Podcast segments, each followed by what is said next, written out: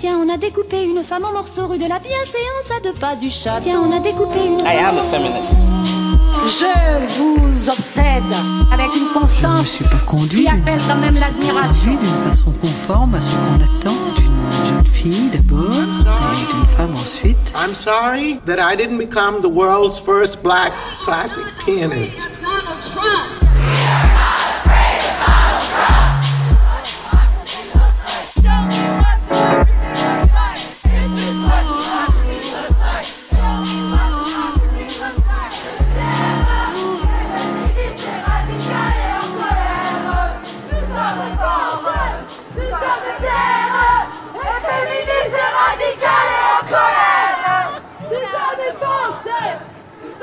Dans un état d'esprit combatif, on se rend compte que la société est en train de prendre conscience de ce qu'on dénonce depuis très longtemps. C'est bien, on est dans un moment qui est porteur. Je suis hyper heureuse. Il y a tellement de gens. J'avais peur qu'il n'y avait personne et il y a trop de gens. Je suis genre limite avec pleurer. Regarde, on voit à peine le bout. C'est trop incroyable. Je regarde toutes ces personnes qui se disent qu'en fait c'est bon quoi, c'est fini. Cette société patriarcale dans laquelle on vit, elle a plus lieu d'exister. Maintenant on va construire une nouvelle société. Je suis hyper optimiste et j'y crois à fond. 2017 euh, m'hallucine en fait. Mais euh, c'est, je trouve ça génial. C'est le moment où il se passe plein de choses. Alors du coup, on ne sait plus où donner de la tête hein, parce que euh, de tous les côtés, on a envie de participer, de se battre, euh, de l'ouvrir. Et euh, est-ce que c'est un hasard que ça arrive aussi cette année avec tous les scandales, tout ce qui se débloque? Ces rassemblements de partout, donc Paris, Montpellier, tout ça, c'est euh, c'est l'occasion de montrer que bah, c'est tout à fait réel, qu'on assume complètement. Même si c'est un peu dingue qu'on ait à assumer.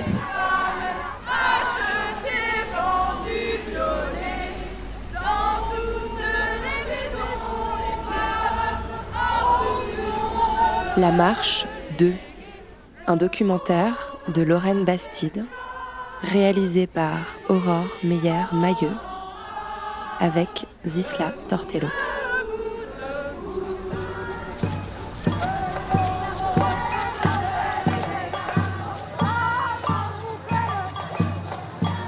Le 8 mars 2017, j'ai glissé dans vos oreilles des sons de la Women's March de Washington. Des femmes qui marchent, qui crient, qui revendiquent, qui ne reculent pas devant l'obstacle. J'y ai pris goût à ces sons de femmes qui marchent. J'ai voulu continuer à marcher. Et je vous ai vu, vous, femmes françaises, reprendre le flambeau et poursuivre la marche. Vous étiez place de la République le 29 octobre 2017.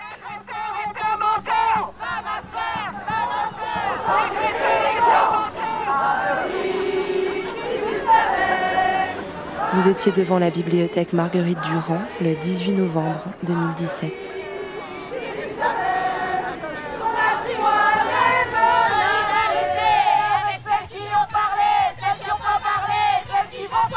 Vous étiez place de l'Opéra le 25 novembre 2017. Ah, le viol Quand une femme dit non, c'est non Et place du Trocadéro le 21 janvier 2018. Vous avez créé des blogs, des newsletters, des comptes Instagram, des podcasts féministes. Vous avez lancé des collectifs, rejoint des associations, organisé des collectes, des manifs, des boycotts, des campagnes.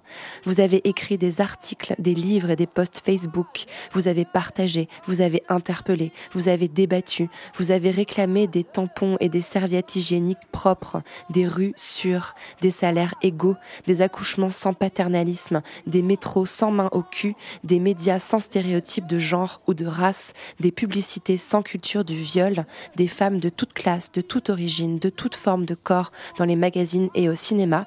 Vous avez échangé entre amis, entre sœurs, entre consoeurs, et puis un beau matin, vous avez tout balancé.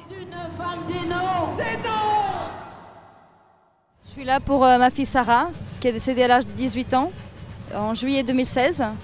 Et que, que si si elle serait là, elle aurait aussi dit euh, MeToo.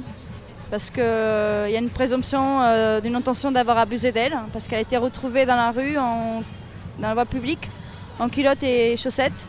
En arrêt cardio-respiratoire. On a trouvé dans son sang l'équivalent à la dose récréative euh, 33 fois la dose récréative de MDMA.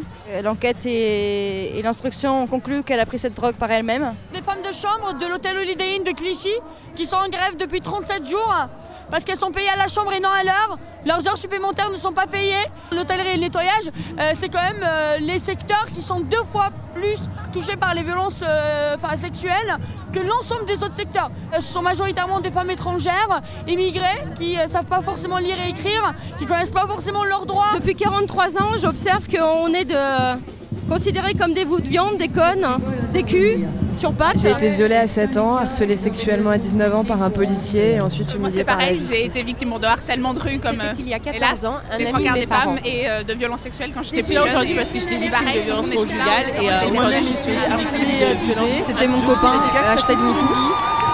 Tout autant qu'on est avec le petit Jeannot, en fait, on a, on a, on a souffert, on en souffre encore. Euh, C'était il y a 3 ans. C'était il y a 14 ans. C'était euh, l'homme que j'aimais. J'ai été violée à 7 ans, harcelée sexuellement à 19 ans par un policier. Un ami de mes parents. Il s'est passé quoi, au juste Pour le comprendre, je suis passée faire un saut chez Geneviève Fraisse, philosophe, spécialiste de l'histoire de la lutte féministe et observatrice aiguisée de ce combat depuis 1968. Il avait neigé sur Paris la nuit précédente. La capitale était recouverte d'un manteau blanc et par la fenêtre de son appartement près du canal Saint-Martin, où elle m'a reçu un matin, les arbres ployaient sous le poids du givre. Des oiseaux s'ébrouaient. Tout était si paisible. Elle m'a fait un café et nous avons parlé pendant une heure de l'événement avec un grand E. C'est ainsi que Geneviève Fraisse désigne cette soudaine libération de la parole des femmes. Je vous ai entendu en fait comparer euh, le moment qu'on est en train de vivre avec deux autres moments que vous vous avez vécu, euh, la, le droit à l'avortement et la, et la loi sur la parité en politique. Mhm. Qu'est-ce qui fait que vous mettez sur une même euh, sur un même niveau ces trois moments historiques pour les droits des femmes? Alors, je les mets au niveau, bon, bêtement, tout simplement parce que ça correspond à mon parcours personnel. hein. J'avais 20 ans en 68. Donc, du coup, j'ai j'ai été dans le mouvement des femmes dès, dès le début des années 70. Donc, j'ai vécu ces trois moments parce que c'est un moment où un dossier du droit des femmes ou de l'égalité des sexes, on le dira comme on veut, euh, devient fédérateur de tout le reste et apparaît et tout s'accroche à cela. C'est-à-dire que contrairement à ce qui a été raconté, elle ne s'occupait que d'avortement en 70, c'est précisément le contraire. À partir d'un dossier précis, d'un- d'une accroche, se cristallise tout le reste. Donc c'est ce qui s'est passé aussi bien pour euh, l'avortement, où on parlait de politique, on parlait euh, euh, de plein de choses. On parlait pas que d'avortement et de contraception. Mais si on veut nous réduire à ça, c'est évidemment pour dépolitiser et déshistoriciser la question du féminisme. Donc j'y suis évidemment extrêmement sensible, puisque moi je cherche à montrer que ça pense, le féminisme ça pense. Et donc, euh, et il s'est passé la même chose, moi, au début des années 90, quand... euh, a priori, la parité n'était pas le sujet qui m'intéressait le plus, bien que j'ai travaillé sur la généalogie de la démocratie euh, dans Muse de la raison. Mais euh, disons, devenir député, euh, bon, qu'il a- l'histoire après s'est racontée autrement dans ma biographie. Mais euh, sur le moment, je n'étais pas spécialement intéressée par ça. Mais je suis allée à une rencontre qui avait lieu, je pense, pour un 8 mars au Sénat, où j'avais dû être invitée. Et il y avait euh, tout des tas de femmes d'associations diverses et variées venant de la France entière, se levant dans un vent de révolte pour dire comment la parité représentait tout d'un coup quelque chose. Je me vois encore remontant le long du jardin du Luxembourg pour rentrer chez moi et me disant, là, il se passe quelque Il se chose. passe quelque chose. Il se passe, donc ça devait être 93. Il se passe quelque chose. Ce mouvement pour la parité va fédérer la, la, disons la, la une mobilisation de tous les sujets qui concernent l'égalité des sexes ou la liberté des femmes, donc le féminisme. Et euh, voilà, c'est par là que ça va passer. Donc c'est la même chose là. C'est alors ça c'est ma première lecture, si vous voulez. C'est au fond c'est le troisième moment que je vis où un catalyseur, donc un thème, devient euh, le- l'expression de l'ensemble des choses. Donc, faut, première, première chose, faut surtout pas réduire ni le féminisme des années 70 à l'avortement, ni le féminisme des années 90 à la parité, ni le, le- féminisme d'aujourd'hui au harcèlement euh, sexuel. Alors, ça donne une, une première euh, lecture. La deuxième lecture, c'est que ce qui m'étonne le, le plus, qui qui m'ébranle, mais qui, qui m'émeut au sens de, de mouvoir qu'il y a dans émotion, c'est que aujourd'hui, ça touche toutes les femmes et tous les hommes. Si vous voulez, quand des hommes se sont solidarisés avec les femmes qui voulaient l'avortement, ou même quand certaines femmes, par exemple les lesbiennes, se sont solidarisées, à l'époque elles ne faisaient pas d'enfants, ou si peu, ou dans des vies hétéros, etc., qui concernait directement, chef, elle se mobilisait quand même pour cette question-là. Les hommes aussi, ou les, ou les femmes qui avaient déjà des enfants pouvaient se mobiliser pour ça. Pour la parité, c'est pareil. Tout le monde n'avait pas envie ni de soutenir le fait que les femmes doivent représenter euh, la nation au plus haut niveau de l'État, euh, ni même euh, d'être concernées individuellement. Et puis, Ici, c'est le contraire. Enfin, c'est autre chose. Toutes les femmes et tous les hommes sont concernés. Tout le monde a fait du rétropédalage. C'est fantastique, les, toutes premières semaines, de parler avec les personnes amies ou, pas amies ou connaissances ou, de travail avec qui on, on, était et de voir que tout le monde faisait un rétropédalage, homme comme femme. Alors ce que vous appelez rétropédalage, c'est cette, cette chose d'ailleurs qu'on entend très bien dans les manifestations. Oui. On, allait prendre des sons. Toutes les femmes, à un moment donné, euh, moi la première, euh, et qu'elles soient militantes ou non, d'ailleurs qu'elles aient déjà une réflexion féministe ou pas, on refait le film de leur vie. Tout à fait. Pour comprendre si à un moment elles avaient été elles aussi victimes. Oui, et il y avait un très beau, et il y avait, et moi je l'ai fait aussi pour moi. J'ai retrouvé un exhibitionniste, euh, j'ai raconté comment je me suis fait casser la gueule à Boulevard Magenta parce que j'ai résisté, etc. Donc c'était c'était à, l'occasion comme ça d'une démonstration, toute chose que j'avais évidemment complètement oubliée. Et, on, le voyait dans MeToo, euh, dans la vie, dans la vraie vie, euh, place de la République. Moi c'était à 8 ans, moi c'était à 12 ans. Enfin, elles avaient ça sur les pancartes. Et, les hommes font aussi du rétropédalage à leur façon aussi.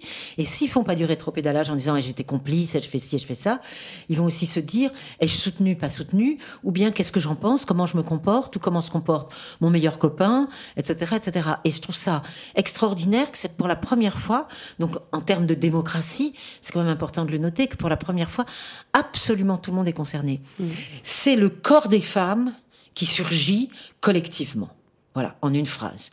Le corps des femmes surgit collectivement. Il a surgi de manière collective, mais pour des droits individuels divorce, contraception, même viol. Euh, moi, j'ai milité pour que le viol ne soit plus un délit, mais un crime à la fin des années 70. C'est un de nos combats à la fin des années 70. Donc, très bien. Ça, c'est, mais ça, si vous voulez, aujourd'hui, c'est des corps ensemble, des corps pluriels, mais pas des corps pluriels de militantes, qui disent ça suffit. La construction sociale est faite. C'est le ça suffit. Je déconstruis pas la domination. Je ne, je ne lutte pas contre les images de la domination. Je dis ça suffit et maintenant je vais vous raconter l'histoire. Le récit est extrêmement important dans cette affaire. Donc je dis c'est un événement, mais c'est aussi la production de récits multiples, extraordinaires. Parce que les femmes vont dire il y a eu ça, puis ça, voyez, même par rapport aux images. Puis ça, le divan, la chambre d'hôtel, le divan, la salle de bain, euh, la porte de la chambre, j'essaie de m'enfuir, etc., etc. Donc on a eu, moi été très, c'était pas la dénonciation, c'est pas une plainte, c'est pour ça que c'est pas une plainte contrairement à ceux qui disent oh, qu'elles aillent se plaindre puis qu'elles aillent régler ça dans les tribunaux. C'est beaucoup plus politique que ça, c'est complètement politique. Dans le récit, elles montrent comment elles n'en peuvent mais. Merci. Théâtre Forum euh, rencontré sur MeToo. On a proposé aux femmes qui intéressaient d'écrire une lettre à mon agresseur. Voilà, lettre à leur agresseur. C'est deux lettres qu'on va vous lire maintenant. Place de l'Opéra, 25 novembre 2017.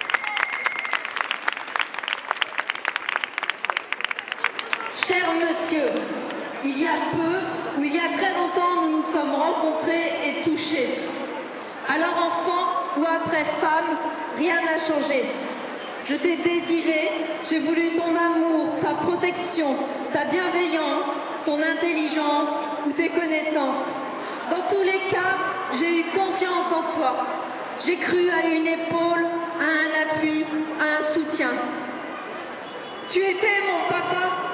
Comment aurais-je pu douter de toi? Comment aurais-je pu comprendre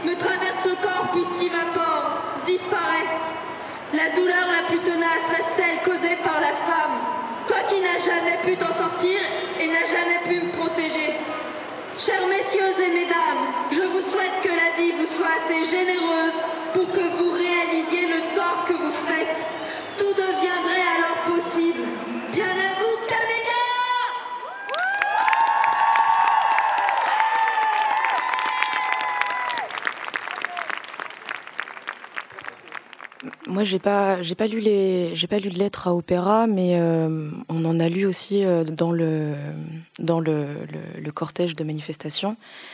Et, euh, et, et c'est quand même quelque chose de très euh, fort. Et enfin, ça fait quelque chose de très fort aussi de, de, de, de- d'être à un moment donné porteur de, de, de ce genre de paroles, de ce type de paroles. Anaïs Pinet, collectif euh, La Griffée. Et, en même temps, je, crois que c'est des, lettres euh, dans lesquelles euh, énormément de personnes se reconnaissent. Et, donc, il y a besoin de, l'entendre dire aussi par euh, une autre personne que soi pour se reconnaître dedans et, de voir que si quelqu'un l'a fait, on peut le faire aussi. Et, euh, a, pu euh, euh, écrire, dire et porter à voix haute euh, devant, devant tous ce qui lui est arrivé et, du coup sortir aussi de, de, de, de la honte et de vraiment porter une, une parole qui est légitime. Parce que je pense qu'on on, manquait... Enfin, les, les, les, les personnes qui n'ont pas osé dire moi aussi ou raconter ou témoigner, etc il y a, toujours un moment où on se pose la question de la légitimité de notre parole et de la peur de la remise en question de celle-ci. Et donc, euh, c'est quand même un processus qui est très difficile à, faire, d'autant plus quand on est tout seul. Et là, de proposer un, espace qui peut recevoir et, et- et transmettre et partager euh, euh, ces paroles-là, c'était assez, c'est assez émouvant et très fort enfin, dans ce que ça fait. Et en même temps, moi, je- j'avais l'impression de faire quelque chose d'utile aussi, à ce moment-là. Mais dans, dans ce qui est en train de se passer, dans les prises de conscience et prises de positionnement surtout, euh, prendre conscience que ne pas se positionner, c'est aussi quelque chose de politique. C'est aussi euh, euh, euh, accepter certaines formes, etc. Et, euh, donc au- autour de moi, je, je vois maintenant des personnes qui au moins essayent de se positionner. Après, c'est très compliqué parce que forcément, il y a- on, se place quelque part et donc on, est forcément en opposition à quelque chose, et, et- et etc. Enfin, j'ai l'impression que le, mouvement euh, qu'il y a actuellement euh, regroupe énormément de générations, de groupes sociaux, je crois, même s'il y a encore euh, certaines minorités invisibilisées dans, le mouvement, mais, je crois que c'est, assez éclectique en termes d'âge et de genre aussi. Euh, L'idée, il y a eu une éclipse générale de, euh, de la possibilité de prendre en charge la politique et de s'y impliquer. Enfin, c'est- devenu assez minoritaire dans... en Colline Merlot, collectif, La ce qu'on- Griffée. Ce qu'on recevait en grand public, euh, les, les militants, c'était être militant, c'était un peu ringard. Et c'est, c'est- je crois que c'est plus du tout le, c'est plus du tout le cas. Il y a, il y a une, un vrai désir, une vraie prise de conscience de la, euh, de, de ce qu'on a en charge, parce que euh, on ne peut plus euh, ne pas se positionner, étant donné les transformations générales. euh, de la planète. Tout ça, ça, tout ça, ça, nous affecte. Je, tiens quand même à cette idée qu'il y a- des passeuses de flambeaux, parce que je connais des féministes qui ont précisément cette tranche d'âge, 40 ou 50 ans, et, des groupes ont, des groupes ont tenu et, et font, et font lien et relais avec moins de moins de présence, moins d'impact, notamment médiatique, que qu'il a pu y en avoir avec, avec MeToo. Mais il est important de leur rendre, d'avoir conservé quand même et la transmission des idées, la transmission des habitudes et euh, euh, les maris pas clairs euh, parce que c'est des copines et puis non le, les, groupes de réflexion féministe, ils sont très très nombreux et non, je, ne veux pas nommer parce que je vais oublier des gens et je veux vexer personne. vous vous sentez quelque part quand même héritière de ces, de ces femmes des années 70 Vous vous situez dans une, dans une lignée par rapport à ce qu'elles ont fait? Ben, moi, euh, moi pas vraiment. J'ai pas cette euh, sensation-là vraiment.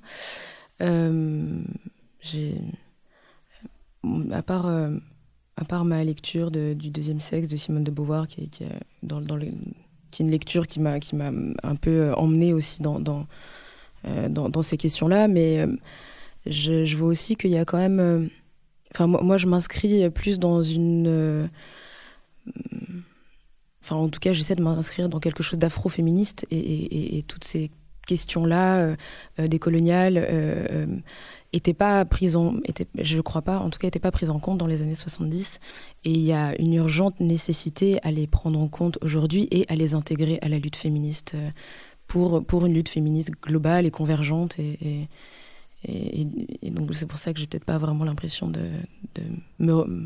d'être dans, dans, la lignée du, du féminisme des années 70.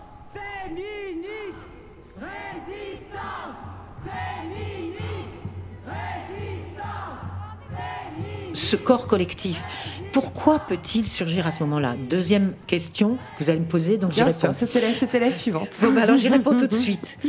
En général, on a dit depuis trois mois, bah oui, les réseaux sociaux, c'est formidable. D'ailleurs, moi, je peux abonder en ce sens. On a bien vu en Tunisie, quand elles se sont battues pour que la Constitution ne les fasse pas régresser par rapport au statut personnel qu'elles avaient, les réseaux sociaux ont joué un rôle euh, considérable, peut-être pas suffisant, mais considérable, et elles ont très bien. Mais moi, je lis autre chose. Je lis que euh, ces femmes-là ont les moyens socio-économiques de le faire socio-économique de le faire. Alors, des, des actrices, c'est pas inintéressant du point de vue de l'histoire de l'art et de l'émancipation par l'art, mais ça, c'est pour. Alors, ça, je, je, je, je m'en charge pour un peu plus tard. Mais ce qu'on voit, c'est qu'elles ont une situation économique qui leur permet de prendre la parole. Cette situation économique, elle vient de ce que le travail des femmes a effectivement avancé, qu'on est sorti uniquement du travail ouvrier, qui, était, qui existait fortement, par exemple, dans un pays comme la France, euh, au XIXe siècle, que donc les femmes, même si elles ont encore cette inégalité économique qu'on vient de citer, ont néanmoins une... Et moi, ma génération en est le témoin. J'en suis la première témoin de ça. C'est-à-dire que euh, j'ai une indépendance économique qui tient au fait que j'ai été fonctionnaire toute ma vie et que j'ai pu, grâce à ce fonctionnariat, faire ce qui n'était pas du goût de tout le monde, y compris euh, au CNRS, c'est-à-dire de travailler sur la pensée féministe dans le département de philosophie. Euh, si je n'avais pas, j'ai eu des résistances que je raconterai sans doute aussi un jour, et quelques, éléments pour d'archives qui en parleront, mais je n'étais pas menacée dans mon économie personnelle. J'étais une femme économiquement indépendante toute ma vie. En plus, j'ai passé le concours des IPES et donc euh, j'étais dès l'âge de, 19 ans euh, euh, libre de, Enfin, j'avais un pré-salaire puis un salaire. Et je n'étais donc pas, on ne pouvait pas, comme les actrices justement, être virée si je, si je ne couchais pas, ou là en l'occurrence au CNRS, ça aurait été plutôt si je ne changeais pas de sujet. Que, qu'enfin je cesse de m'occuper de cette question-là. Donc j'ai lu donc j'ai fait aussi du rétropédalage sur ma propre histoire parce que j'ai compris pourquoi j'avais pu, parce que ça me passionne, traiter de cette question-là tout, tout, le long de ma carrière intellectuelle, professionnelle et intellectuelle. Mais donc les femmes qui ont pris la parole, c'est d'une certaine façon dans un autre univers pareil. Elles ont les moyens mmh. de prendre la parole donc dans les médias parce qu'elles ont une assurance économique.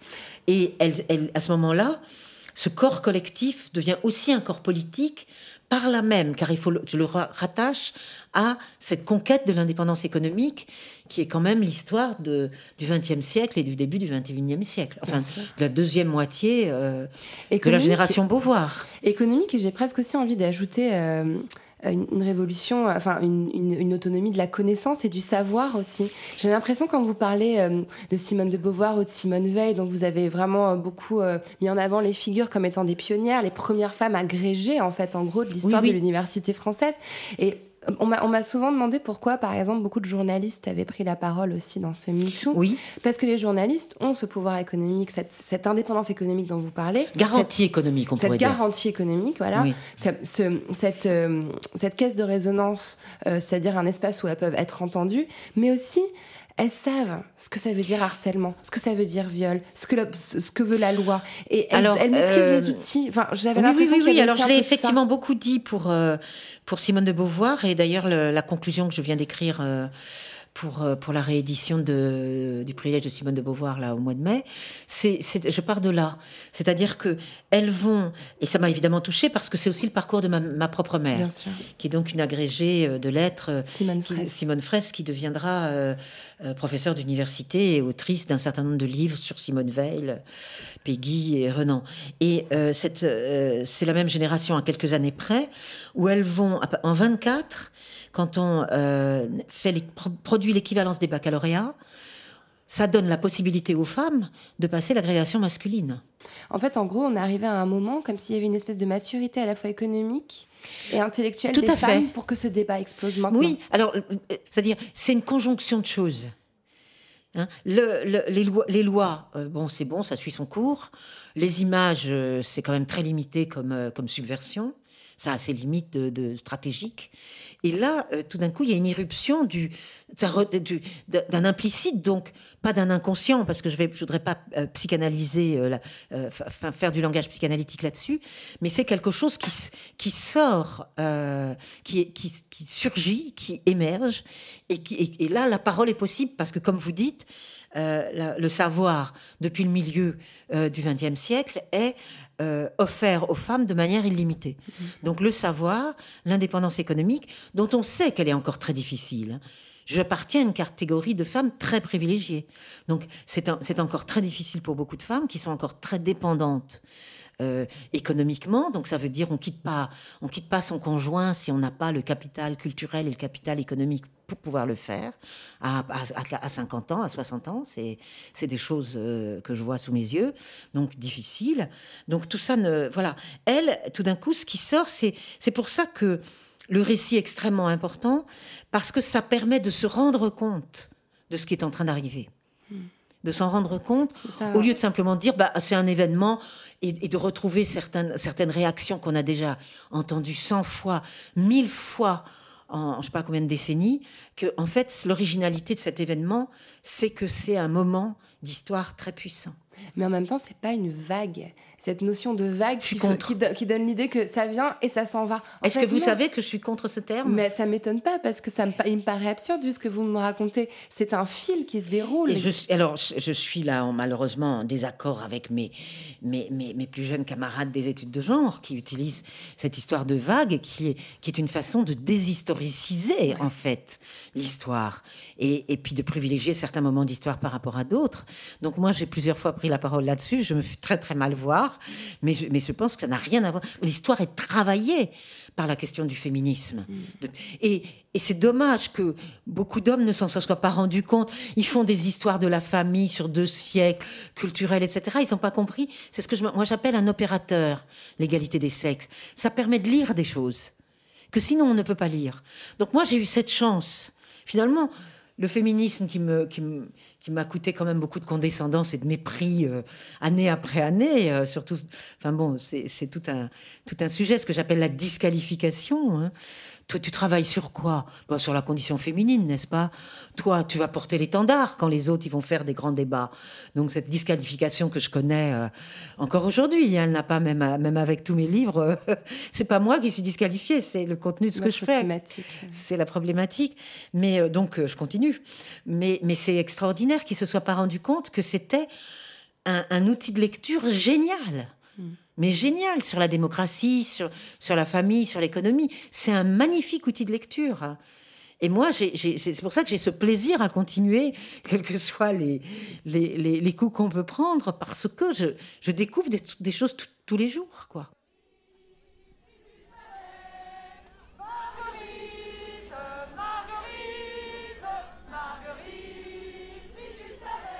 Qu'on parle de vagues, de fils ou d'ondes sismiques, il est évident que quelque chose de puissant s'est produit en 2017. Il y a même eu des victoires. Grâce à la mobilisation féministe, la bibliothèque Marguerite Durand, qui préserve des milliers d'archives et d'écrits de femmes depuis sa création en 1932, a pu être sauvée. La mairie de Paris la menaçait d'un déménagement aux conséquences désastreuses pour l'accessibilité de ses fonds le 10 décembre, Anne Hidalgo a annoncé faire machine arrière. Tout ça grâce à une manif. Ce jour-là, en balayant du regard la foule de femmes rassemblées devant la bibliothèque, quelque chose m'a frappé. On y voyait à la fois des figures du féminisme des années 70 et de toutes jeunes converties.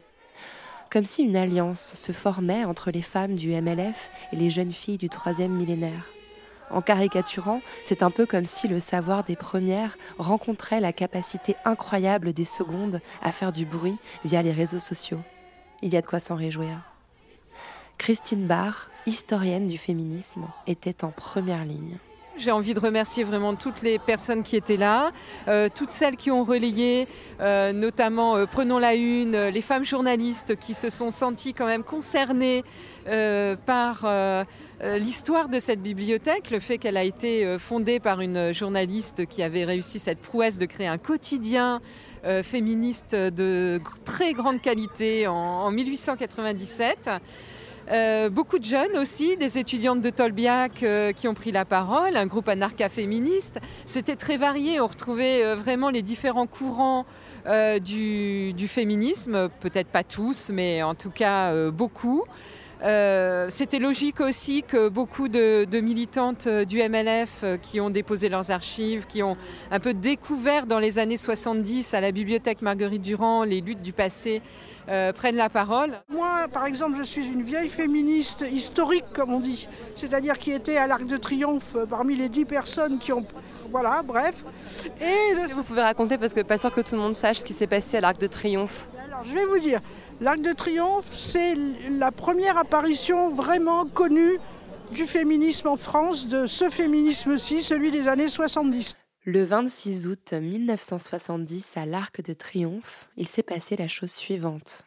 Les fondatrices du MLF ont déposé sur la tombe du soldat inconnu une gerbe de fleurs pour la femme du soldat inconnu, qui est encore plus inconnue que le soldat inconnu. Pour le reste, j'ai écrit un livre qui s'appelle Perturbation ma sœur, où vous trouverez toute l'histoire. Donc mon nom c'est Cathy Bermem, vous lisez Perturbation ma sœur et vous verrez comment on s'inscrit dans une histoire et on s'est inscrit à nouveau. Et maintenant on veut que les autres générations puissent s'inscrire dans une histoire, déposer leurs manuscrits quand elles en ont dans des bibliothèques où d'autres viendront ensuite continuer à passer le flambeau, le plaisir, euh, la lutte et tout ce qu'on veut. Voilà. J'ai parlé de mon livre euh, Perturbation ma sœur dans une émission de radio où tout le monde se fichait de ma gueule en me demandant alors et le prince charmant qu'est-ce que vous en faites? Bon, on n'est plus là. Donc on est ailleurs et c'est pas mieux, d'accord, mais il y a quand même des avancées, voilà. Je m'appelle euh, Laura. Je suis journaliste, ça fait euh, quelques années en pointillé que je m'alimente de lecture féministe. J'ai l'impression que je suis en train de découvrir un continent, un monde et que ce monde il est instable, on essaye de nous l'enlever, le, sol se, le sol se dérobe sous nos pieds et c'est trop injuste. Tu es en train de découvrir ce monde, tu as vraiment envie de l'explorer et on te l'enlève. Donc voilà, j'ai l'impression d'être une toute petite féministe, c'est assez frais pour moi, c'est tout neuf. J'ai vraiment pas envie qu'on me l'enlève. J'ai besoin de ces lieux-là euh, justement pour y venir et pour approfondir un peu euh, ce domaine. Quoi. En ce moment, le, féminisme c'est vraiment euh, au cœur des discussions. C'est pas vraiment un féminisme que nous on défend parce qu'on pense que c'est un féminisme très institutionnel et médiatisé. C'est une bonne récupération de la lutte parce que nous on est anarcha-féministe, du coup libertaire, anticapitaliste, antifasciste et antisexiste. Enfin bref, tout ce qui va, tout ce qui va avec. Et, euh, et du coup, euh, bien que ce soit, on soit contente qu'il y ait dans l'actualité, les médias, etc., le féminisme qui soit mis en avant, on n'est pas forcément d'accord avec la récupération qui est faite et on pense qu'avoir des lieux comme ça, c'est aussi très important, notamment pour que cette lutte continue, pour avoir une trace de tout ce qui est fait et pour aussi créer et permettre des espaces d'échange pour euh, les, personnes qui ont envie de s'intéresser à cette lutte et pour les concerner eux parce que c'est important euh, de féminiser euh, notre langage.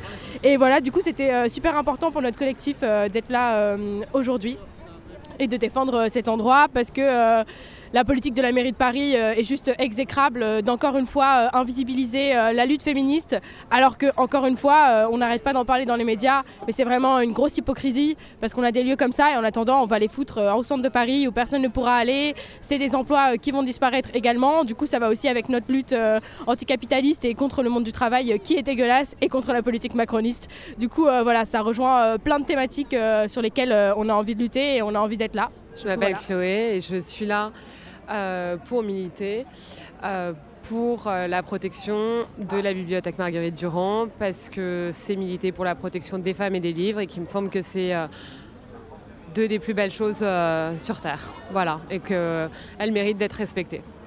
Super, qu'est-ce que tu fais dans la vie Chloé? Je suis éditrice. je débute un petit peu dans le féminisme et, et voilà, je, je fais un combo, euh, je découvre euh, la bibliothèque et en même temps, euh, je, voilà, je participe un petit peu à sa défense. Comment tu l'as découverte? Comment t'en as entendu parler? Par la poudre.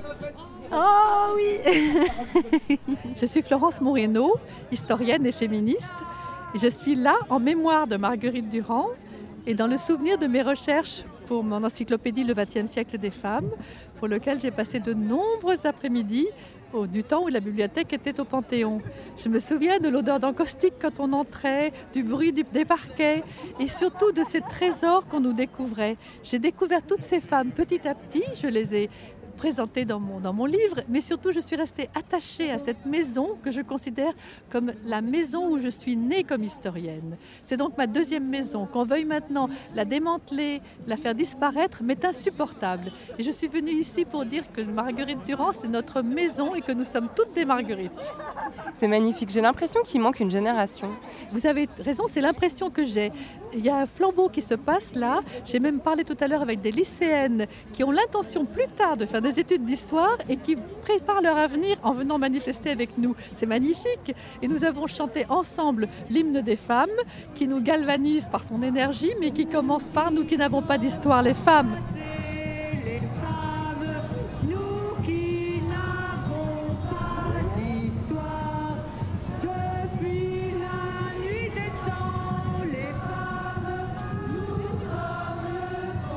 J'ai l'impression qu'il y a une sorte de lame de fond, pour ne pas reprendre le vocabulaire de, la vague, mais qu'il y a quand même un, espèce de mouvement très important depuis, euh, je dirais, deux ans. Moi, je le date au documentaire sur le harcèlement de rue qui était sorti, euh, qui a beaucoup circulé sur Internet, qui, avait été euh, réalisé par une, Belge qui s'était filmée dans la rue, tout simplement en train de se faire insulter par... En train d'être insultée par des hommes qui la regardaient. Et j'ai l'impression que là, déjà, on a mis un mot sur quelque chose qu'on avait toutes vécu, mais qu'on ne savait pas exprimer. Et puis, il y a plein de gens qui ont pris conscience d'à quel point c'était euh, omniprésent, euh, pesant, euh, avilissant. Et à partir de là, il y a eu pas mal de, choses qui ont été faites dans ces deux dimensions. C'est-à-dire qu'on a commencé à nommer des choses qui étaient floues, comme par exemple la charge mentale. C'est quelque chose dont, on parlait toutes, mais qu'on n'arrivait pas à, définir clairement. Et puis, on a beaucoup travaillé justement sur cette notion de, sexisme quotidien, enfin, sur le fait que le sexisme, c'était pas que les violences conjugales, c'était pas que le viol, c'était aussi quelque chose qu'on vit tous les jours, tout le temps, dans une guerre permanente, euh, au travail, dans la rue, dans les transports, dans les administrations, etc. Cette voix, c'est celle de Marie Hermann. Elle vient de fonder la maison d'édition Hors d'atteinte. Elle est en train de travailler à la réédition d'un livre qui a marqué toute une génération. Alors en fait, c'est donc un livre qui s'appelle Notre corps nous-mêmes, qui est paru pour la première fois sous forme de brochure aux États-Unis en 1969. Euh, c'était donc un groupe de femmes à Boston qui s'était réuni pour parler de la santé des femmes et du corps des femmes. et qui ont, donc à partir des discussions qu'elles avaient ensemble et de leur échange de témoignages, écrits, enfin mis sur le papier, ces collectes d'informations et de données. Euh, et, cette brochure, elles l'ont diffusée à 250 000 exemplaires. Donc ça a été euh, immédiatement un très grand succès. Pourtant, elles l'ont fait vraiment au bouche à l'oreille, euh, sans, sans, aucun sans aucune diffusion officielle. Et puis ensuite, elles l'ont édité en 71 pour une première fois et en 73 chez Simon Schuster pour la première édition commerciale. En France, ce livre est arrivé en 77. Il a été adapté par un nouveau collectif de femmes, donc adapté et pas traduit, puisqu'elles ont tout réécrit euh, en partant du contexte français, qui est forcément très différent du contexte américain, surtout si on parle de prise en charge euh, des questions de santé. Euh, et, donc ce collectif de femmes a entièrement réécrit ce livre qui s'est appelé Notre corps nous-mêmes et qui est paru chez Albin Michel. Il se trouve que moi, ma mère m'a prêté ce livre quand j'étais adolescente, en me disant que je trouverais là-dedans tout, ce dont, tout ce que j'avais besoin de savoir elle me l'a prêté et pas donné parce que c'était très important pour elle et qu'elle elle voulait surtout pas s'en séparer. Elle continue à le consulter très régulièrement. Mais pour moi, ça a été un moment très important euh, et je pense que euh, c'est très constitutif de ce que je suis aujourd'hui parce que justement j'ai pu avoir une approche du corps des femmes à travers des voies multiples. C'est-à-dire que j'ai pu lire euh, des différents parcours de vie et différents ressentis, différentes expériences, différentes manières de d'entrer dans la sexualité, de, considérer son corps, de d'arriver à se mettre en colère, ce qui est évidemment pas un truc euh, facile pour les femmes. Euh, ce qui m'a permis de m'identifier à différents parcours et de, de, me dire tiens ça ça ressemble à ce que je vis, ça c'est ce que j'aurais envie de vivre, ça ça me donne envie, ça non. Et en tout cas, ce qui était euh, très marquant, c'est qu'il n'y avait aucune voix qui surplombait tout ça et qui décidait euh, ce qui est moral et ce qui n'est pas, ce qui est bien, ce qui est mal. Et ce à quoi nous sommes très habitués en tant que femmes, puisqu'on on, on est habitué à être prise entre des injonctions contradictoires euh, permanentes qui vont de euh, soit pas trop pute mais soit sexuelle quand même à euh, soit pas trop maigre mais soit pas trop grosse non plus. Donc c'était euh, c'était un espèce de, de, havre de liberté assez unique et puis une mine d'informations incroyable. j'ai appris énormément de choses dans ce livre. Il y avait des, des, informations très concrètes qui m'ont marqué à vie. Par exemple, une manière de se représenter son, ses organes génitaux à partir d'objets. Donc il y avait euh, représentez-vous en gros euh, l'utérus comme un rouleau de PQ, euh, les, trompes de Fallope comme des poires. Enfin, il y avait vraiment une image. Et puis, c'était la première fois que j'avais vraiment en tête à quoi ça ressemblait, parce que c'est pas les, schémas qu'on étudie en biologie qui, nous apprennent ça, quoi. donc ça a été très important pour moi. Et puis, et puis ensuite, quand je suis partie de chez mes parents, évidemment, je, je n'ai plus accès à ce livre et je m'en suis souvenue tout d'un coup à 20 ans en me disant mais quand même ce livre il était vachement important. Donc je l'ai cherché sur internet je l'ai acheté. Euh, il était évidemment épuisé depuis très longtemps parce que la dernière impression date de 90 euh, donc je l'ai trouvé euh, à un prix assez élevé mais, mais j'étais très contente de le retrouver. Et en le lisant à ce moment-là je me suis dit mais ça a quand même énormément vieilli parce que euh, il y avait le chapitre sur la grossesse par exemple qui commence par dans mon souvenir alors peut-être que c'est plus c'est pas vraiment ça mais en gros je me souviens que ça parlait de, de drogue en disant quand même essayez d'y aller mollo euh, euh, et puis votre communauté va élever votre enfant avec vous mais souvenez-vous quand même que c'est vous la mère il y avait donc des choses et puis évidemment il y a des choses qui étaient totalement absentes le sida n'existait pas encore l'homosexualité était encore un délit, donc euh, enfin c'est encore très à part. Il y a un chapitre, elles, ont fait un, vrai effort euh, sur ce sujet, mais elles disent elles-mêmes qu'elles savent pas en parler. Donc il y a un chapitre qui est réservé, qui s'appelle en France on nous appelle des gouines, donc qui est écrit par des lesbiennes, mais c'est pas du tout un thème euh, transversal dans l'ensemble du livre. Et puis évidemment, il y a plein de données qui ont beaucoup vieilli sur la contraception, même sur la, manière de représenter le clitoris, etc.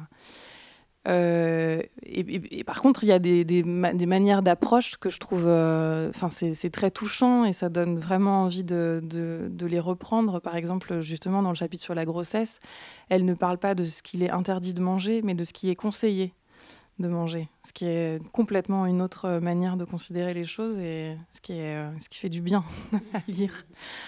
Et du coup, déjà à l'époque, je me suis dit que c'était quand même un outil tellement, euh, tellement incroyable, tellement unique, tellement nécessaire qu'il euh, fallait le réactualiser. Et puis là, euh, il y a quelques années, en fait, enfin il y a quelques années, j'en parle déjà comme si c'était il y a hyper longtemps, mais c'était en 2016. Euh, il se trouve que j'ai fait une fausse couche. Et, euh, c'est une expérience dans laquelle je me suis sentie très seule parce que j'ai cherché euh, désespérément des, justement des témoignages ou des, parcours d'autres femmes parce que c'était un événement totalement inédit auquel je m'attendais pas du tout. Je savais absolument pas ce que c'était et à quoi je pouvais le raccrocher, comment je pouvais enfin, le vivre, quoi, tout simplement, y faire face. Et j'ai eu énormément de mal à trouver des textes euh, qui ne soient pas dans le, dans le, pathos absolu et qui ne soient pas non plus dans la négation d'un événement qui est quand même un événement important dans la vie d'une femme.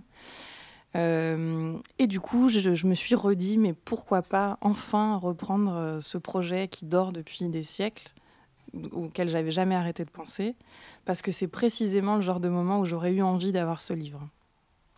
Donc j'ai commencé à en parler. Euh, c'était en plein euh, mouvement contre la loi travail, donc euh, j'ai beaucoup manifesté. Et pendant qu'on manifeste, on parle beaucoup.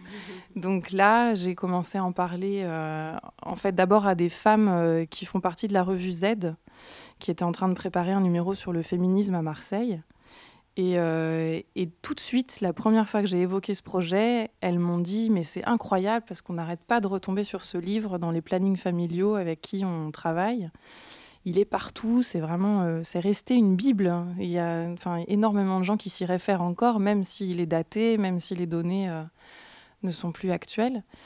Donc ça m'a évidemment beaucoup encouragée. Et puis il y a eu une série de hasards comme ça. Enfin, les, moments où on se dit que c'est le moment, quoi. Il faut y aller parce que quelques jours après, à Paris, je parlais avec un ami qui me dit mais c'est fou, j'ai deux amis qui sont en train d'interviewer euh, les auteurs de la version de 77 en français. Euh, justement en essayant de retracer leur parcours. Il faut que tu les rencontres. Donc tout ça a pris un peu de temps. Et puis j'ai aussi contacté Marie-Hélène Lahaye, euh, donc, qui est euh, responsable du blog Marie Accouche-là, qui, était l'auteur d'un des, seuls, des seuls textes qui m'est vraiment aidé sur une fausse couche, justement. Et puis on s'est retrouvés quelques mois plus tard, donc toutes les quatre, du coup. Et on s'est dit, bah, on refait une réunion dans un mois et chacune ramène deux personnes. Donc ça a commencé comme ça, et puis euh, peu à peu le groupe s'est stabilisé. On s'est posé des questions justement sur euh, notre représentativité, euh, qui est-ce qu'on voulait faire entrer dans ce groupe de départ, enfin à quel point on voulait le diversifier, parce que naturellement, bien sûr, on était surtout des, des femmes blanches hétérosexuelles de 30 ans. On allait chercher des femmes spécifiquement pour, que, pour diversifier le groupe. Euh, et, aujourd'hui, on a un groupe euh, stabilisé de 10 femmes euh, donc, qui vont de deux auteurs d'un blog afroféministe de 22 et 23 ans qui s'appelle Aloha Taloa. Black Angry Women sur Twitter. Donc ça, c'est un extrême. Et à l'autre extrême, on a une sage-femme à la retraite qui était active en 68 euh, et donc euh, qui, qui, nous apporte un regard beaucoup plus euh, historique et, et distant. Quoi.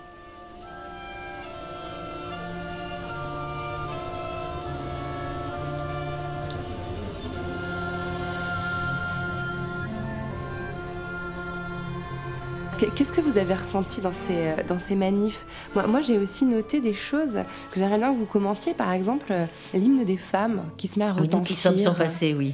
C'est incroyable, c'est comme si euh, des jeunes filles de 20 ans avaient ouvert des vieux cartons du MLF. non, alors ça, c'est une chanson, qui est jamais partie.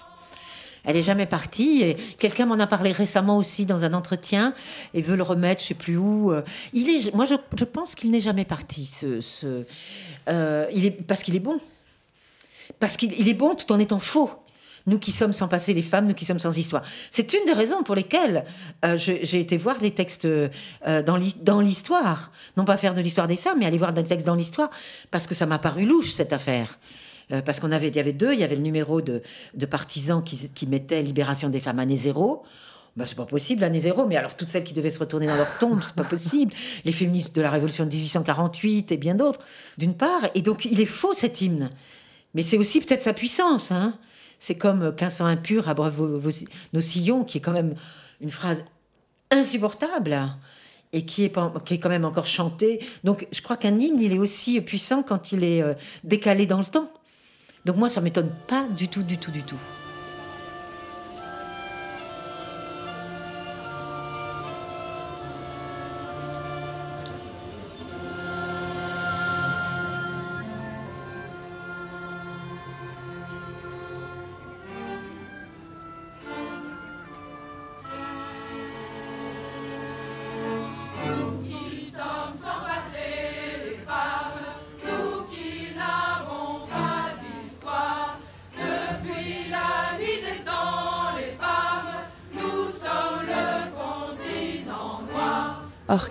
Debout, place de la République.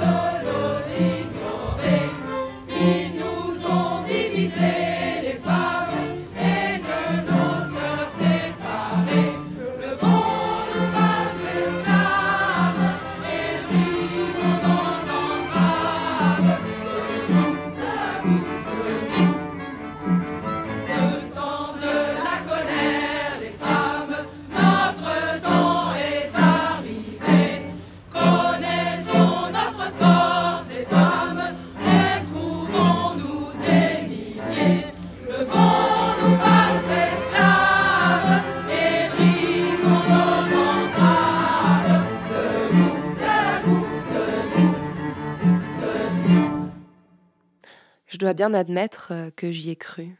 Franchement, on était nombreuses à y croire. Je me souviens que le 25 novembre, lorsqu'on a été conviés à l'Élysée, nous, journalistes et militantes féministes, pour un discours du président de la République sur les droits des femmes, on, était un peu excités.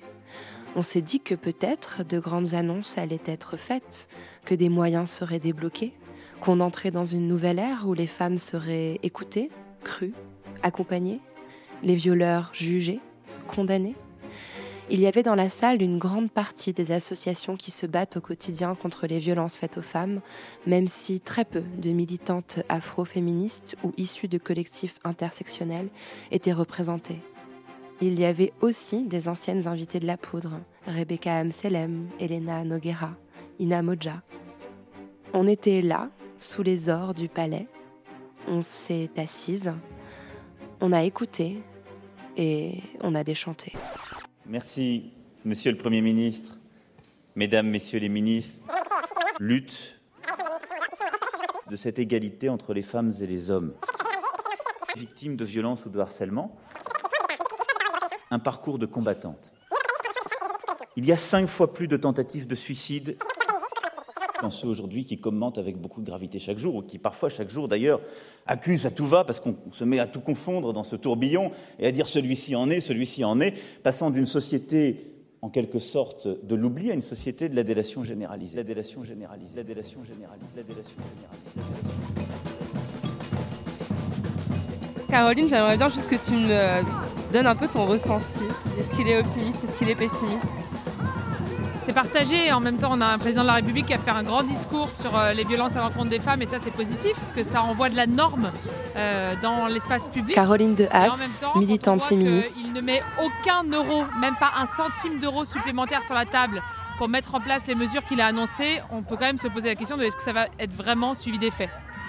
T'as l'impression qu'on assiste à quelque chose d'un peu historique quand même en ce moment autour des questions féministes?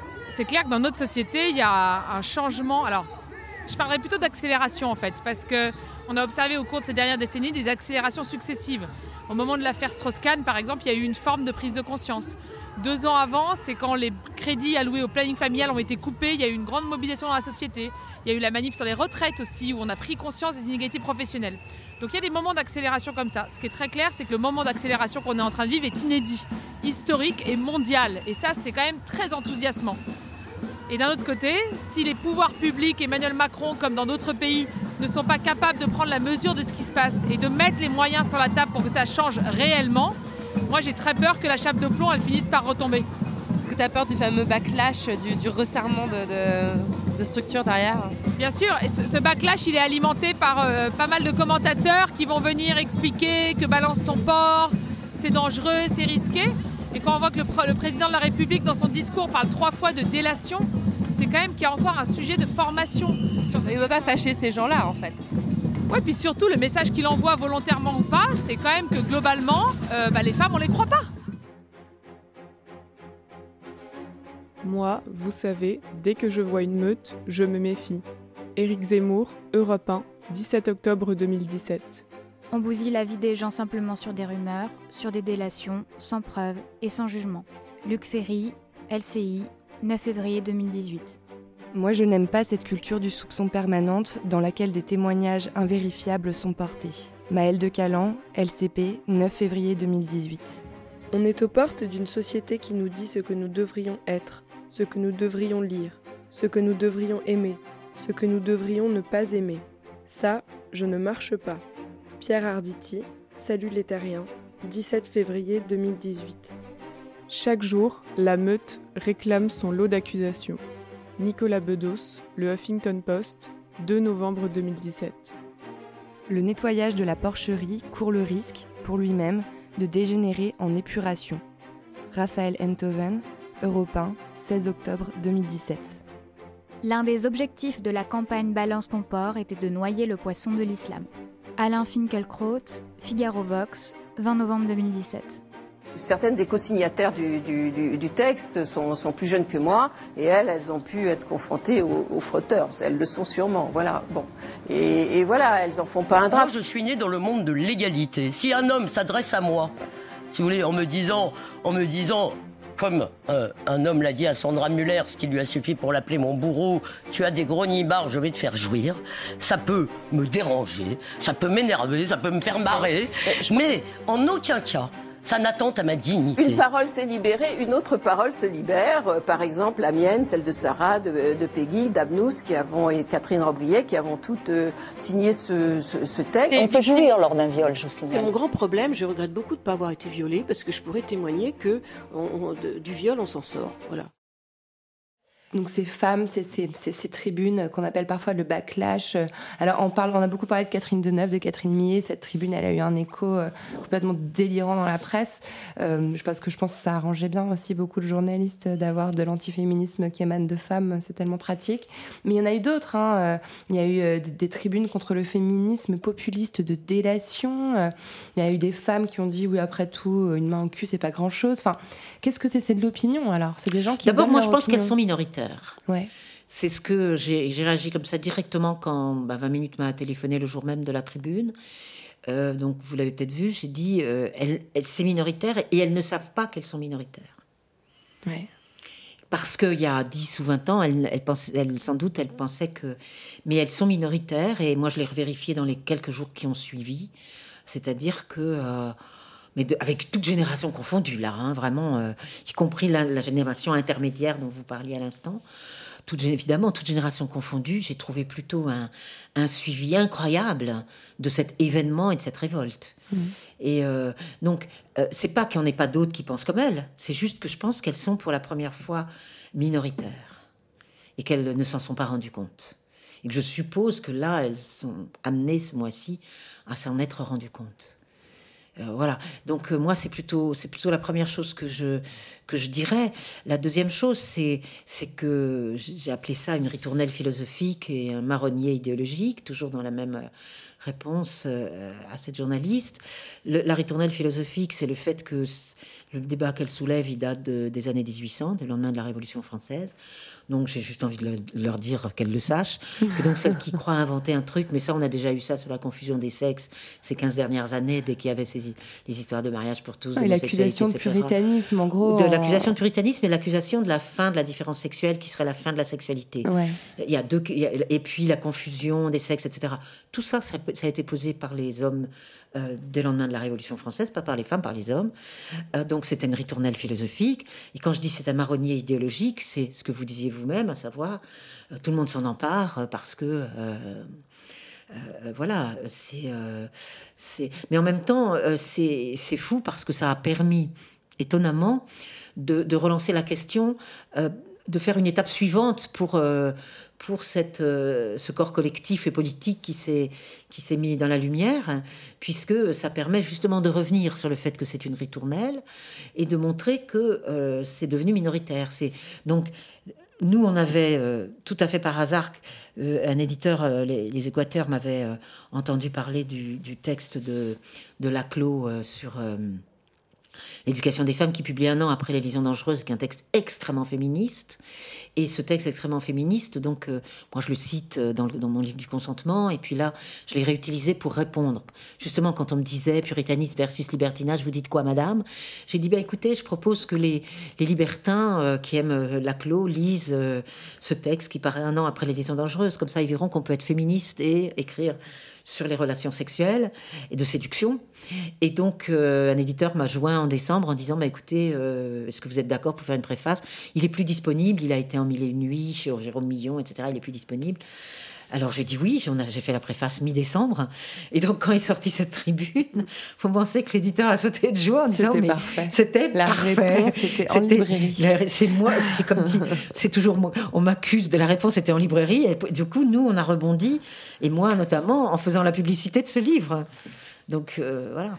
Il y, a, il y a une autre coïncidence assez incroyable, euh, c'est que vous avez réédité un livre que vous aviez publié dans les années 90, euh, de, début des de la raison. 2000. Non, Alors, il y a les je deux. pensais au consentement. Consentement, je l'ai publié en 2007. 2007. Euh, C'était d'a- à, à l'époque plutôt euh, lié à un questionnement sur le voile et sur la prostitution. Alors, c'est- venu, venu aussi de mon passage par euh, cette parenthèse politique que j'ai faite euh, malgré moi, mais avec euh, mon consentement intérieur. Et donc vous avez été déléguée interministérielle et députée européenne, donc en de députée 97 européenne. à 2004. J'ai eu cette parenthèse. En gros, ça, on pouvait pas, euh, quand on écrit ces sujets ça et qu'on venait vous chercher, dire non, puisque c'est pas, c'est pas venu d'un. Je suis obligée de le préciser parce que les gens évidemment n'imaginent pas autre chose que. Elle a fait de- des pieds et des mains pour faire ça. Bah, ouais. Pas du tout. Oui, ou elle a couché avec qui? Ah, Robert Hue. ça. euh, moi, elle pensait que j'avais couché avec. Enfin, euh, que- alors que rien du tout. J'étais tranquillement en train d'écrire chez moi et j'aurais bien continué à écrire. Mais je n'avais pas le droit de dire non. Euh, je cite régulièrement ma fille, alors lycéenne, qui m'avait dit Mais tu n'as pas le droit de dire non. Voilà. Elle avait raison.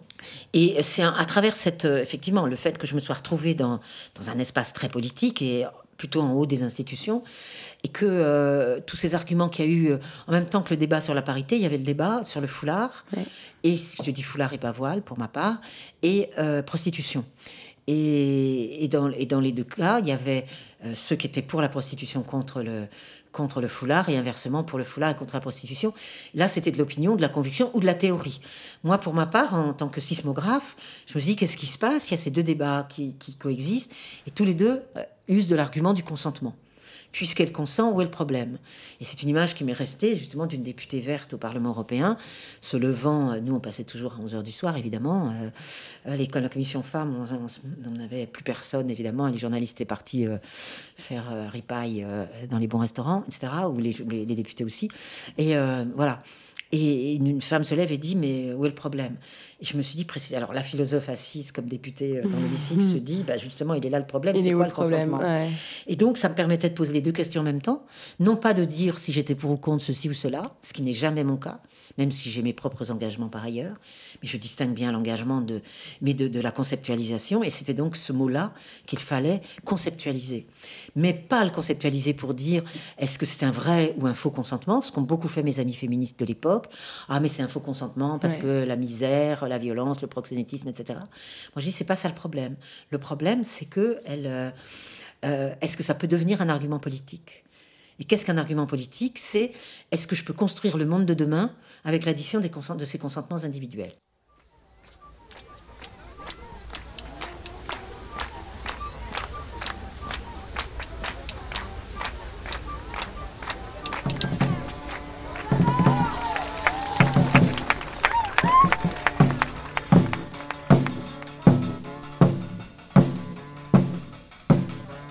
J'ai découvert la fanfare 30 nuances de noir un dimanche, porte de la Villette.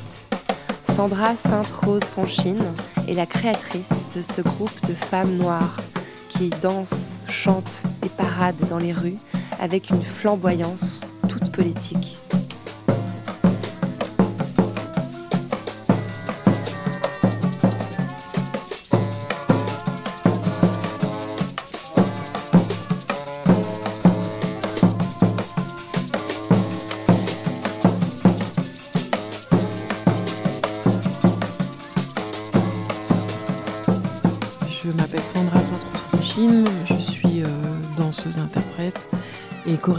De la parade 30 nuances de noir. L'idée de, l'idée de ce projet, c'était justement de, de faire en sorte que les femmes noires et afrodescendantes soient perçues euh, de façon euh, importante, de façon moins anecdotique qu'elles ne sont perçues habituellement. Euh, voilà, en général, euh, quand on voit des, femmes noires en, France, elles sont à des endroits qui sont euh, sont pas toujours très très reluisants ou très respectés par l'opinion générale. et moi, j'avais envie de changer ça, donc j'ai voulu écrire un projet artistique, puisque je suis artiste moi-même, euh, voilà, j'ai voulu écrire un projet artistique qui euh, se saisissait euh, des, représentations des femmes noires existantes ou, ou des non-représentations et de donner à, voir les corps féminins noirs et afrodescendants de, de façon optimiste, belle, féerique et que ça, change complètement la lecture qu'il y a habituellement sur, euh, ce type de corps. On a établi euh, un code couleur avec euh, la costumière qui a travaillé sur le projet, un code couleur et un code matière qui se déclinait entre l'or, l'argent et le noir. Voilà, c'était le, choix de la costumière de, proposer des couleurs métalliques pour, euh, pour faire briller. Euh, moi, au départ, euh, je pensais plutôt à du noir parce que je voulais travailler sur l'élégance.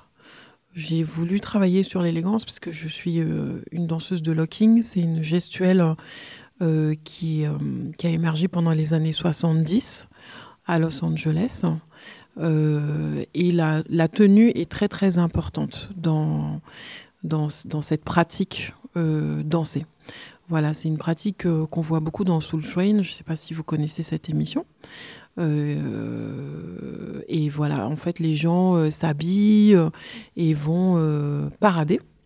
Voilà, donc ça faisait partie de la démarche artistique de donner beaucoup d'importance aux au costumes. Donc quand j'ai sollicité la costumière avec qui je voulais travailler sur le projet, qui c'est également une, femme noire que j'ai connue dans les milieux euh, afroféministes. Euh, quand je l'ai sollicité pour euh, m'accompagner sur ce projet, elle, elle savait dans quelle esthétique je voulais circonscrire le projet. Je voulais travailler autour des années 70 et des années 80 parce que bah, ce sont déjà ce sont les années qui ont vu émerger les gestuels que j'ai utilisés pour la parade, donc le locking et également le walking, qui est une gestuelle qui date euh, également des années 70, qui elle est plus pratiquée, euh, qui était en tout cas pratiquée euh, par la communauté homosexuelle noire et latino de Los Angeles et qui empruntait beaucoup au glamour des stars des années 30, 40. Voilà, donc toutes ces représentations sont très soignées, très élégante, euh, etc. Donc euh, bah, ça allait de soi euh, qu'il fallait utiliser aussi le, vêtement comme, comme support de, de, la réappropriation de, de soi. Le, le, vêtement est un outil important pour euh, pour évoluer en société, euh, pour se présenter aux autres, pour euh, ouvrir des portes, mais aussi pour véhiculer un message. Et là, le message, c'était bah, de donner à voir les, femmes noires comme des reines.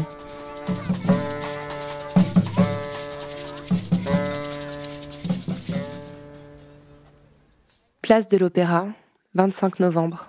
Ok, donc tu m'alertes sur l'histoire de Marie-Reine. Tu veux bien euh, me, me, réexpliquer comment, ce qui s'est passé? Alors Marie-Reine, en fait, a été agressée euh, par euh, des agents de la BAC dans la commune d'Agen.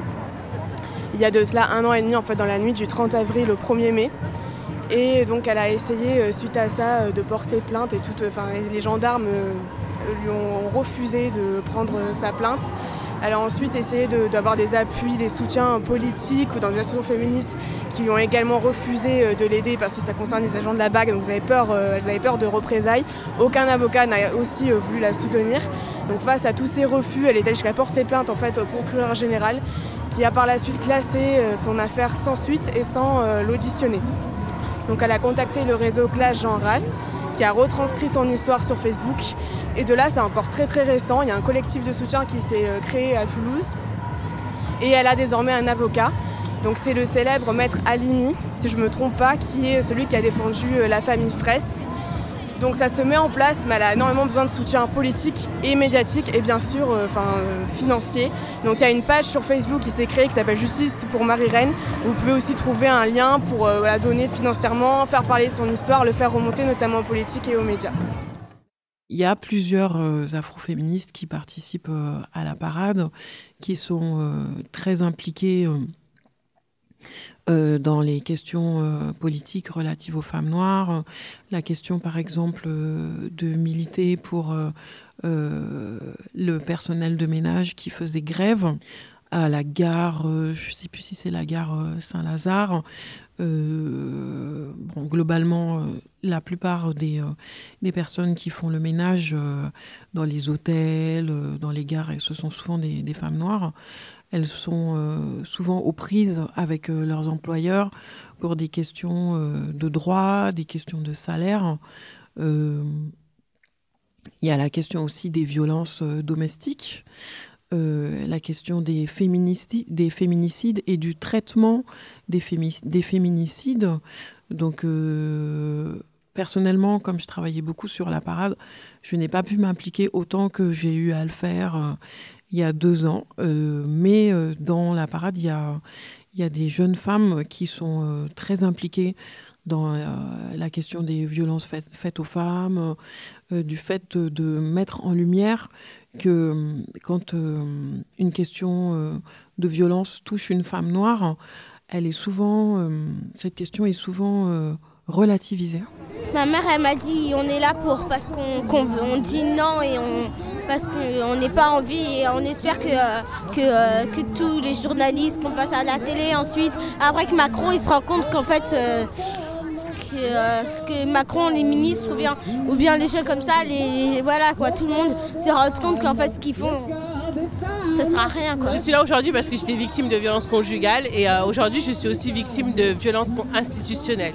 Et j'aimerais que ça s'arrête, qu'on prenne la, parole des femmes en compte et qu'on fasse vraiment ce qu'il faut euh, pour que vraiment que les violences soient prises en compte. Parce que quand on est mal accueilli par le commissariat, qu'on se fait rembarrer par les juges, à un moment, il y a un problème. Il faut arrêter de dire euh, bon, appelez tel numéro quand vous êtes victime de violences conjugales. Il suffit pas de porter plainte. Il faut que ça suive. Il faut qu'il y ait un suivi après derrière.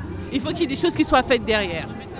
Merci beaucoup. Et quand vous parlez de violence institutionnelle, vous parlez de ça, de la façon dont on accueille les femmes victimes de violences Il y a la manière dont on accueille déjà les femmes au commissariat.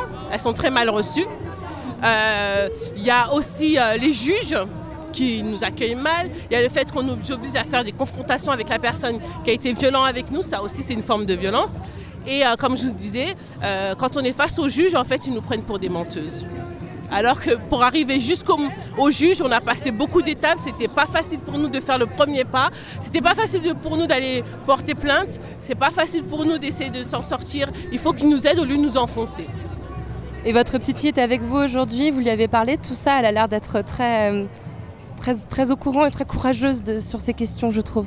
Euh, oui, parce que ma fille euh, a assisté à une agression. Je me suis fait agresser par son père devant son école et il a eu le soutien de l'école. Euh, pour qu'elle comprenne que voilà, il faut pas se laisser faire, il faut se battre.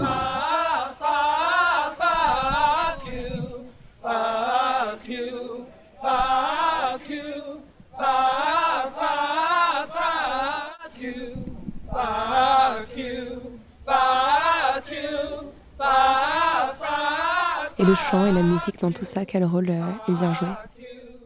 Bah, Ça fait partie de la narration. au départ, je voulais simplement faire de la danse et de la musique. Et puis, euh, il y a une des danseuses qui est également chanteuse dans la parade, qui s'appelle Sine. Et c'est elle qui a proposé euh, du chant euh, sur un morceau de, de Fela Kuti, qui s'appelle Lady, qui parle de l'égalité. l'égalité des femmes par rapport aux hommes. Et c'est elle qui a proposé du chant au départ.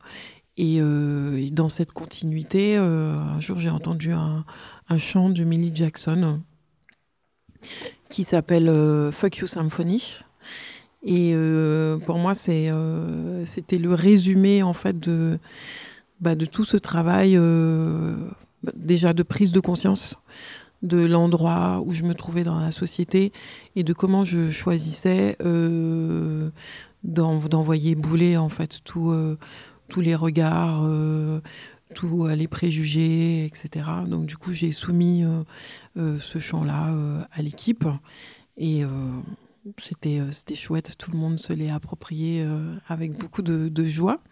Ça, c'est une chose, mais l'autre chose qui était intéressante de noter, notamment pour le, le spectacle qu'on a fait à la Villette, c'est que quand on a fait ce chant, il y a aussi beaucoup d'hommes noirs qui euh, était tout à fait d'accord avec ce chant et qui, euh, disait que oui, c'était euh, c'était une réponse en fait qu'il était important de donner face à, à tous les stéréotypes, tous les clichés que la société française reproduit sans jamais se remettre en question sur les personnes noires et afrodescendantes.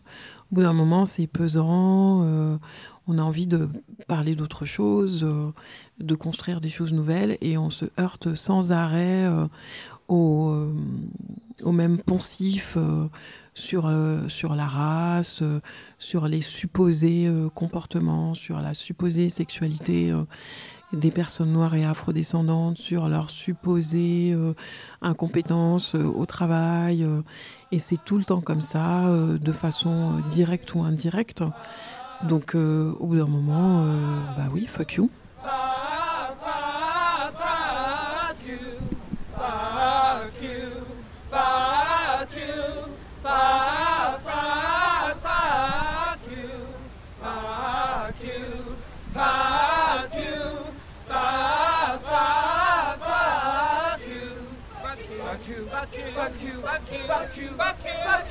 You, fuck you, fuck you, fuck you, fuck you, fuck you, fuck you, fuck you, fuck you, fuck you, fuck you, fuck you, fuck you, fuck you, fuck you, fuck you, fuck you, fuck you, fuck you, fuck you.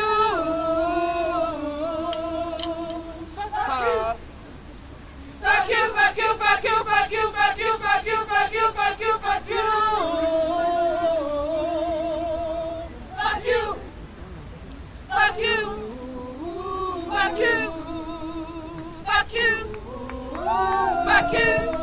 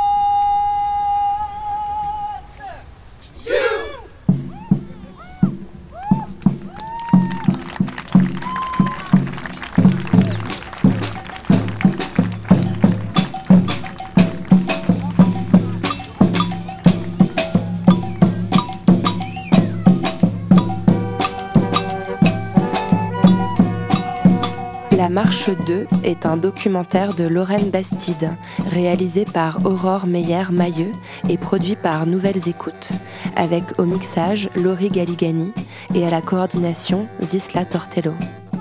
Merci à Patricia, Sarah, Marion, Isabelle, Anna, Yasmine, Alex, Audrey, Estelle, Caroline, Mélanie, Monette, Isabelle, Delphine, Morgane, Zélie, Héloïse, d'avoir livré leur vécu à mon micro lors de la manifestation MeToo dans la vraie vie, place de la République.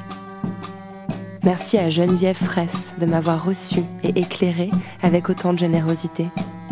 Merci à Anaïs Pinet et Colline Merlot du collectif La Griffée, à Marie Hermann de la maison d'édition Hors d'atteinte, à Sandra Sainte-Rose Franchine de la fanfare chorégraphique 30 nuances de noir de m'avoir accordé leur temps. Merci à Fatima Ben Omar des Effrontés, à Rebecca Amselem des Glorieuses, à Christine Barr, historienne, à Cathy Bernheim, autrice, à Florence Moreno, historienne, à Juliette Dupuis de l'association Marguerite, à Caroline Dehaas, militante féministe, au bloc offensif antisexiste et à la CGT HPE d'avoir réagi à mon micro au cœur des manifestations. Merci à Daniel, Anaïs, Chloé, Eva, Laura, qui étaient devant la bibliothèque Marguerite Durand. Merci à Lysia, Chiquita, Dija et Camélia, rencontrées place de l'Opéra le 25 novembre. Merci à Laura Cuissard, Marine Rowe et Julie Lesgourg d'avoir prêté leur voix. Merci au studio L'Arrière-Boutique pour leur accueil. Merci à toutes celles qui ont osé prendre la parole. Merci à toutes celles qui ont manifesté et à toutes celles qui vont reprendre le flambeau.